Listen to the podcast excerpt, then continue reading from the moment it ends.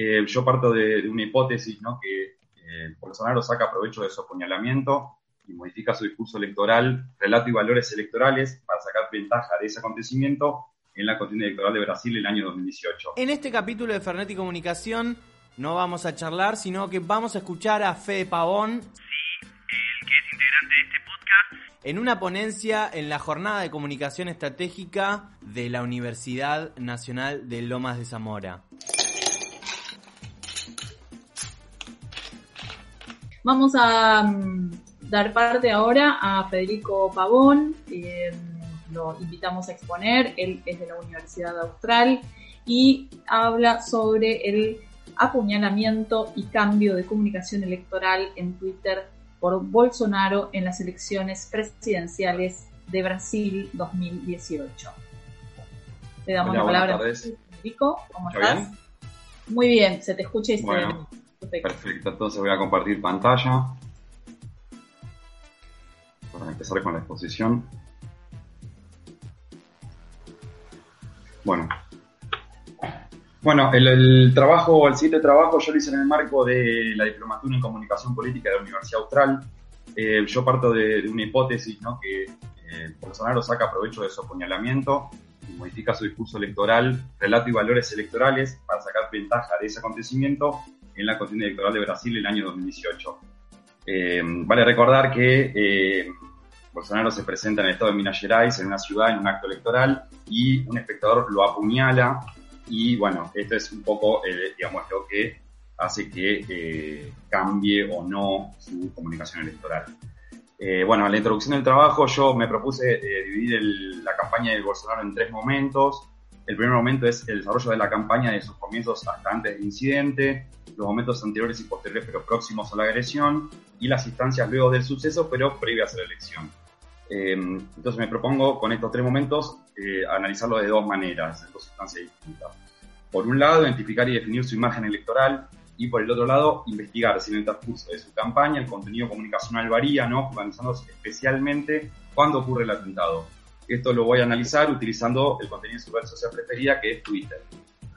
Como comienzos, cómo él entra en, digamos, en el terreno político. Él en el año 1988 eh, lo descubren que quiere hacer un atentado colocando unos explosivos en la red de agua de Río de Janeiro eh, con un grupo de, militares. Eh, lo, descubren y de esa manera es excluido del servicio activo del ejército. Esto es lo que le posibilita es entrar al terreno eh, político, ¿no? Y su primera afiliación es el Partido Demócrata Cristiano, ¿no? Que en las primeras elecciones municipales de Río de Janeiro, en ese año es electo concejal. Luego del año 91 al 2018 tiene siete mandatos consecutivos como diputado federal por la región de Río de Janeiro, únicamente interrumpidos por su candidatura a presidente. Algo importante es que en todos esos años tiene nueve filiaciones partidarias distintas, o sea que él integró distintas plataformas partidarias, nueve en total.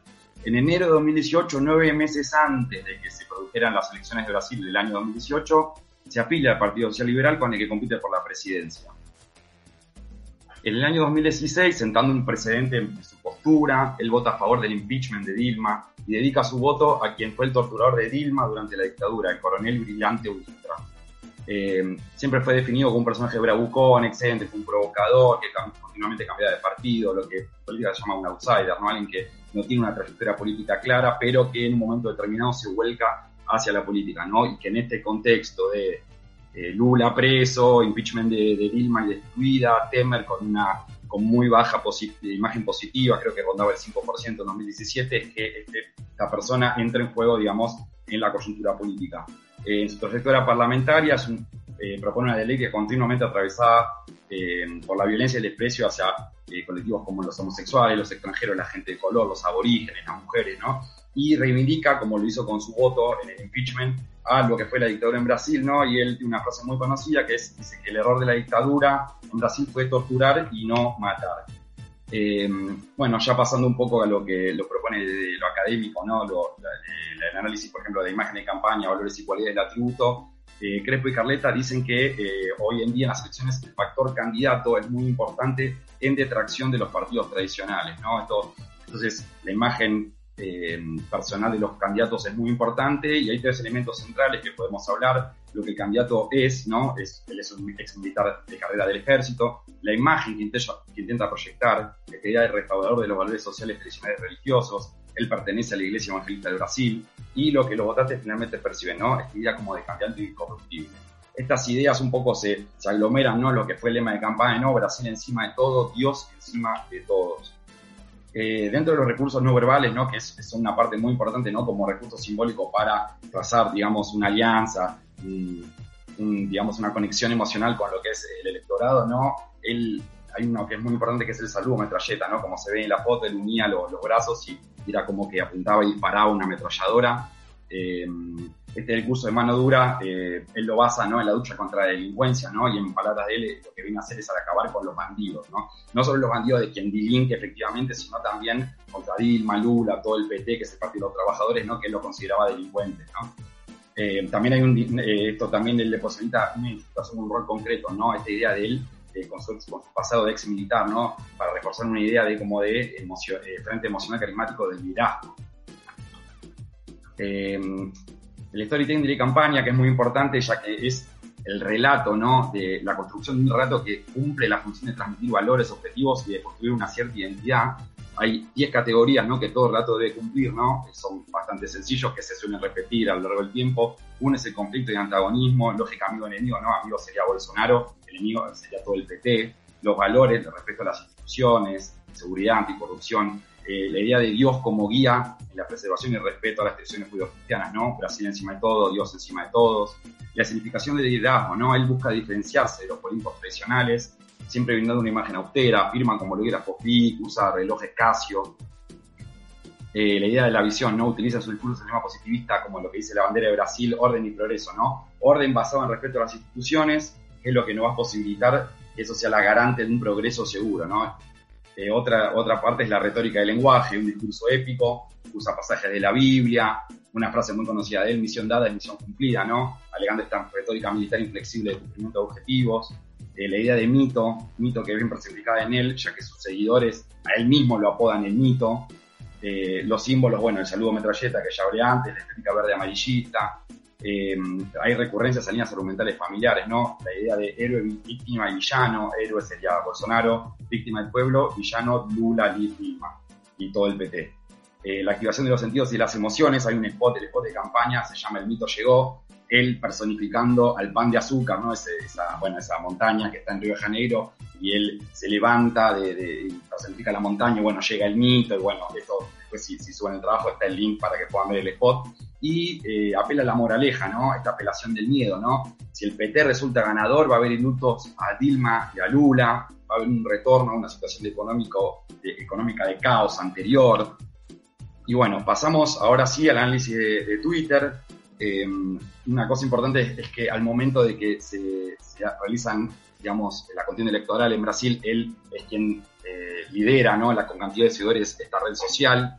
Eh, yo lo que me propuse es desde el mes de enero, ¿no? La etapa número uno, que es desarrollo de la campaña desde sus comienzos hasta antes del incidente, ¿no? Las 50 palabras que más se repiten en sus tweets, siempre excluyendo las palabras Bolsonaro y Brasil. Eh, esta primera etapa va desde enero a agosto, ¿no? Y vemos, por ejemplo, eh, por ejemplo, la Lula, ¿no? Es eh, algo que él viene usando ya, digamos, en su comunicación electoral. Aparece repetida en el mes de enero nueve veces, en abril cuatro veces, la, la vez que más aparece es en el mes de julio, once veces la, la, la, idea de Dios, que llamativamente solo aparece en el mes de agosto con nueve repeticiones, ¿no? Y esta idea de, de lo militar y lo, lo social o castrense, en junio la palabra militar aparece solamente cinco veces repetida, y después aparece en abril, en marzo, pero bien abajo, en militares, armadas, dos, tres veces repetida, digamos, poca repetición de, esos conceptos. Bueno, pasamos a la segunda etapa, que es la etapa sí del apuñalamiento y del cambio de comunicación en redes sociales. El apuñalamiento sucede el 6 de septiembre, por lo que vemos que antes de, de esa fecha de septiembre pre hay pocos, poca repetición de palabras, pero sí hay un cambio muy marcado en las palabras que aparecen después del 6 de septiembre, después de que lo apuñalan, ¿no? Eh, obligado, bueno, que sería gracias, abrazo, fuerte, vamos, apoyo, todas palabras que vienen como de alguna manera a reforzar lo que sería el ámbito no sentimental y de apoyo de sus seguidores. Y la tercera parte, que yo la llamo la etapa número 3, como que el mito se vuelve realidad, que es el fin de campaña y donde finalmente él termina ganando las elecciones, que se producen en el mes de octubre.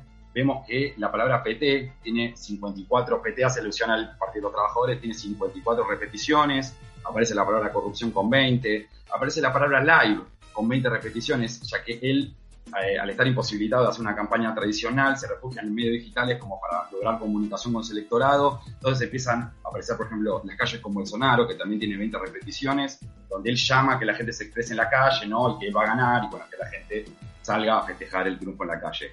Llamativamente también la palabra Dios en este mes aparece solamente con 12 repeticiones, bien abajo ahí en el, ranking de, las palabras que se repiten.